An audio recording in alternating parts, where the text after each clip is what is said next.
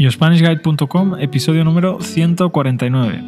Hola y bienvenidos una vez más a YoSpanishGuide.com, el podcast para aprender español escuchando a dos nativos, aunque hoy solo vais a escuchar a uno. Mi nombre es David, yo soy profesor de español en mi propia academia y bueno, como acabo de decir, hoy estoy solito. Hoy no me acompaña María, pero igualmente voy a intentar pues que sea un podcast interesante, que sea un podcast eh, pues para aprender español, ¿no? Que es lo importante, que escuchéis 10 minutos al día de español. Y bueno, en referencia a esto, os quiero decir también que estoy publicando el episodio siempre a primera hora del día, es decir, a las 0000 del lunes tenéis el episodio del lunes, a las 0000 del martes tenéis el episodio del martes. Por supuesto, a las 00 de España, pero bueno, si vives en Australia o si vives en Inglaterra o si vives en Estados Unidos, cuando te levantes por la mañana, pues vas a tener el episodio preparado, ¿vale? Y eso es lo importante, que cuando te montes en el coche o cuando te montes en el metro, eh, que siempre estés escuchando algo de español. Y por eso hago episodios que duren solo 10 minutos, porque quiero que hagas un poco cada día. Es mejor hacer un poco cada día que hacer mucho un día a la semana y después no, no hacer nada. Pero bueno, que no me enrollo más, ¿vale? Voy a, lo, que quiero, a lo que quiero comentar hoy. Lo que quiero comentar hoy es eh, una historia ¿no? que he leído en internet de un chico, que bueno, de un hombre que está casado con una mujer que es funcionaria, ¿no? Y él explica cómo es su día a día. Y así, bueno, pues podéis entender un poco más la visión que tenemos en, en España de los, de los funcionarios. Un funcionario es una persona que trabaja para el Estado, ¿vale? Cuando tú quieres ser funcionario, tú tienes que presentarte a una oposición. Es decir, hay un examen, ¿no? Hay mucha gente que se presenta y tú tienes que no solo aprobar el examen, sino tienes que ser mejor que el resto de candidatos. Y claro, cuando eres mejor que el resto de candidatos, normalmente tienes algún tipo de entrevista o algo así, ¿no? Y cuando pasas el proceso selectivo, tienes un periodo de formación un pequeño periodo de prácticas y después ya empiezas a trabajar para, para el Estado, ¿no? Ya eres funcionario. ¿Y por qué la gente quiere trabajar para el Estado? Pues porque las condiciones son muy buenas. En primer lugar, tienes estabilidad. Es decir, eh, nadie te va a echar de tu trabajo. Te podrían, echar, te podrían echar si hicieras algo muy loco. Pero en condiciones normales, si te portas como una persona normal, tienes trabajo para toda la vida. El sueldo, pues no es que sea una maravilla si eres de Estados Unidos o de Australia, pero bueno, si vives en España, el sueldo de funcionario, pues eh, muchas veces está bien para vivir, ¿no? Por supuesto, depende de la categoría, ¿vale? Hay funcionarios de la categoría A, que, son, que es la, la máxima, y después hay funcionarios de otras categorías que, por supuesto, no cobran tanto, ¿vale? Pero bueno, para que os hagáis una idea, la categoría más baja de funcionario, pues cobra a lo mejor unos 1.200, 1.300 euros que es una mierda, pero después otra gente cobra 1.500, 2.000, ¿no? Los hay que cobran hasta 3.000, 4.000, 5.000. Ya te digo, lo normal es algo así, vamos a decir, como un sueldo de, 1.800, 2.000 euros. Y eso para España, pues está muy bien.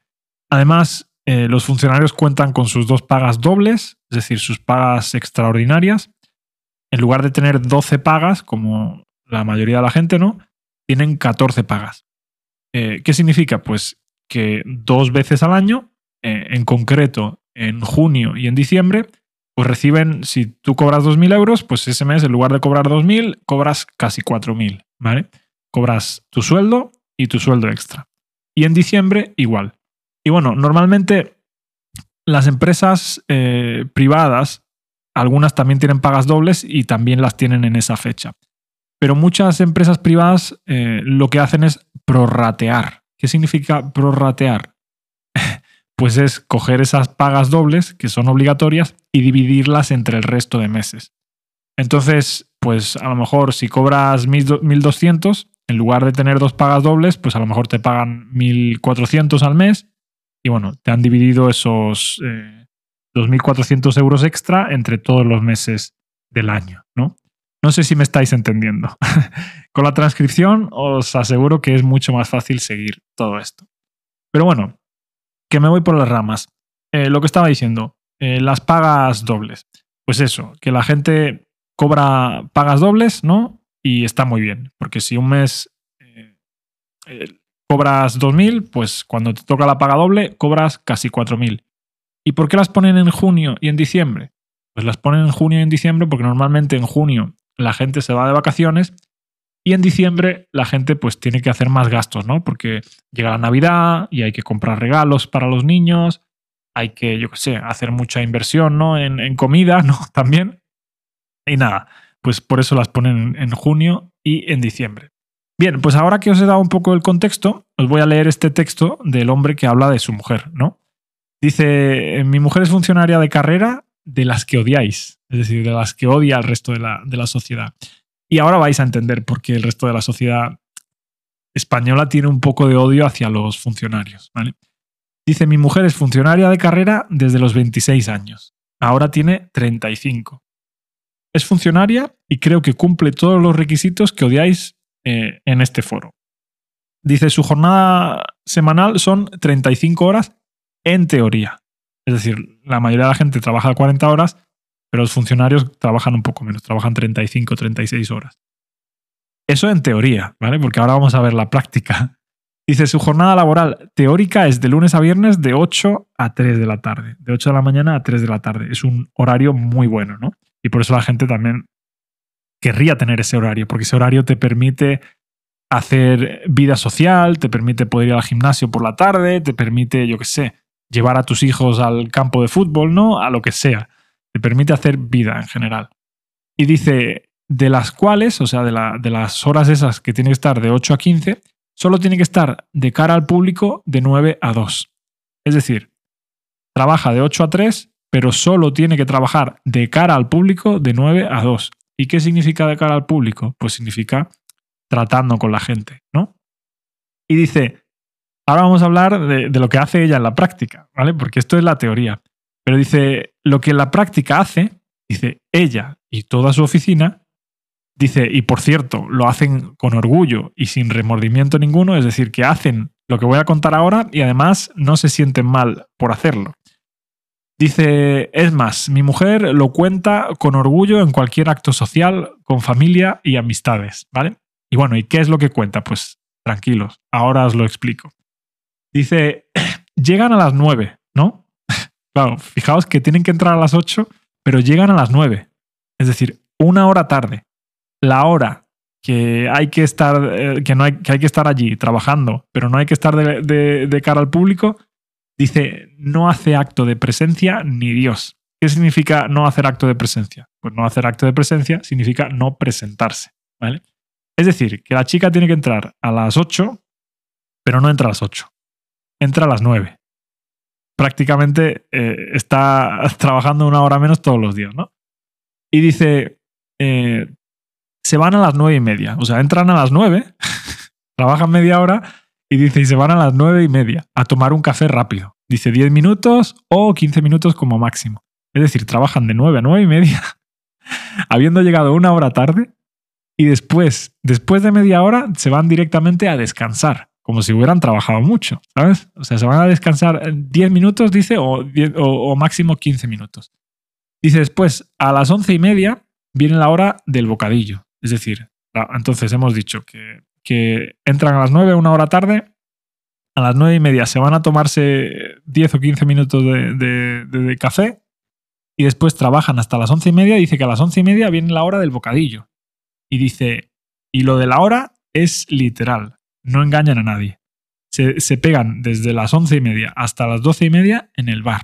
Es decir, llegan una hora tarde, se van, después de media hora de trabajo, se van 15 minutos a, tomar café y después se van una hora más a descansar. Dice, y a las dos, a, las dos, para casa. Es decir, a volver para casa. Eh, dice que la hora de 2 a 3, que supuestamente también tiene que estar trabajando de cara al público, dice que no la trabaja ni Dios. Es decir, es una forma de decir que no la trabaja nadie. ¿vale? En España, cuando nadie hace algo, decimos no lo hace ni Dios. Y dice que así lleva nueve años. Dice bien feliz. Su día empieza a las 2 de la tarde y hace un montón de, actividades y en definitiva es una persona eh, muy feliz. Y bueno, eh, su salario está entre 1.600 y 2.000 euros netos. Bueno, no sé si os ha quedado claro o no os ha quedado claro, pero lo, resumo. Una persona eh, se salta dos horas de trabajo todos los días, eh, tiene una hora y cuarto de, descanso, o sea, además de esas dos horas que roba, también roba una hora y, cuarto de, de, descanso. Que bueno, yo entendería que una persona pudiera descansar media hora para comer, ¿no? O algo así. Pero claro, si ya estás llegando dos horas, o sea, si llegas una hora tarde y te vas una hora antes, no sé, entonces ya me parece como muy, muy descarado. Y bien, yo no digo que esto sea algo generalizado, por supuesto habrá gente que es funcionaria y trabaja mucho, yo tengo dos hermanos que son funcionarios y creo que trabajan bien, vaya, pero bueno, sí que es algo eh, que ocurre muchas veces y por eso en España tenemos cierto odio hacia los funcionarios. De hecho, muchas veces los llamamos funcivagos. Bueno, pues eso es todo, lo vamos a dejar aquí. Como siempre, muchísimas gracias por escucharme. Si queréis clases individuales o grupales, ya sabéis que podéis visitar yoSpanishGuide.com y también podéis leer la transcripción de este y de los demás episodios. Y hacedme caso que con la transcripción y con la traducción vais a aprender muchísimo más. Y por supuesto también me ayudáis a pagar las facturas. Nos vemos en el próximo episodio, que será el lunes. Hasta entonces que tengáis muy buen fin de semana. Adiós.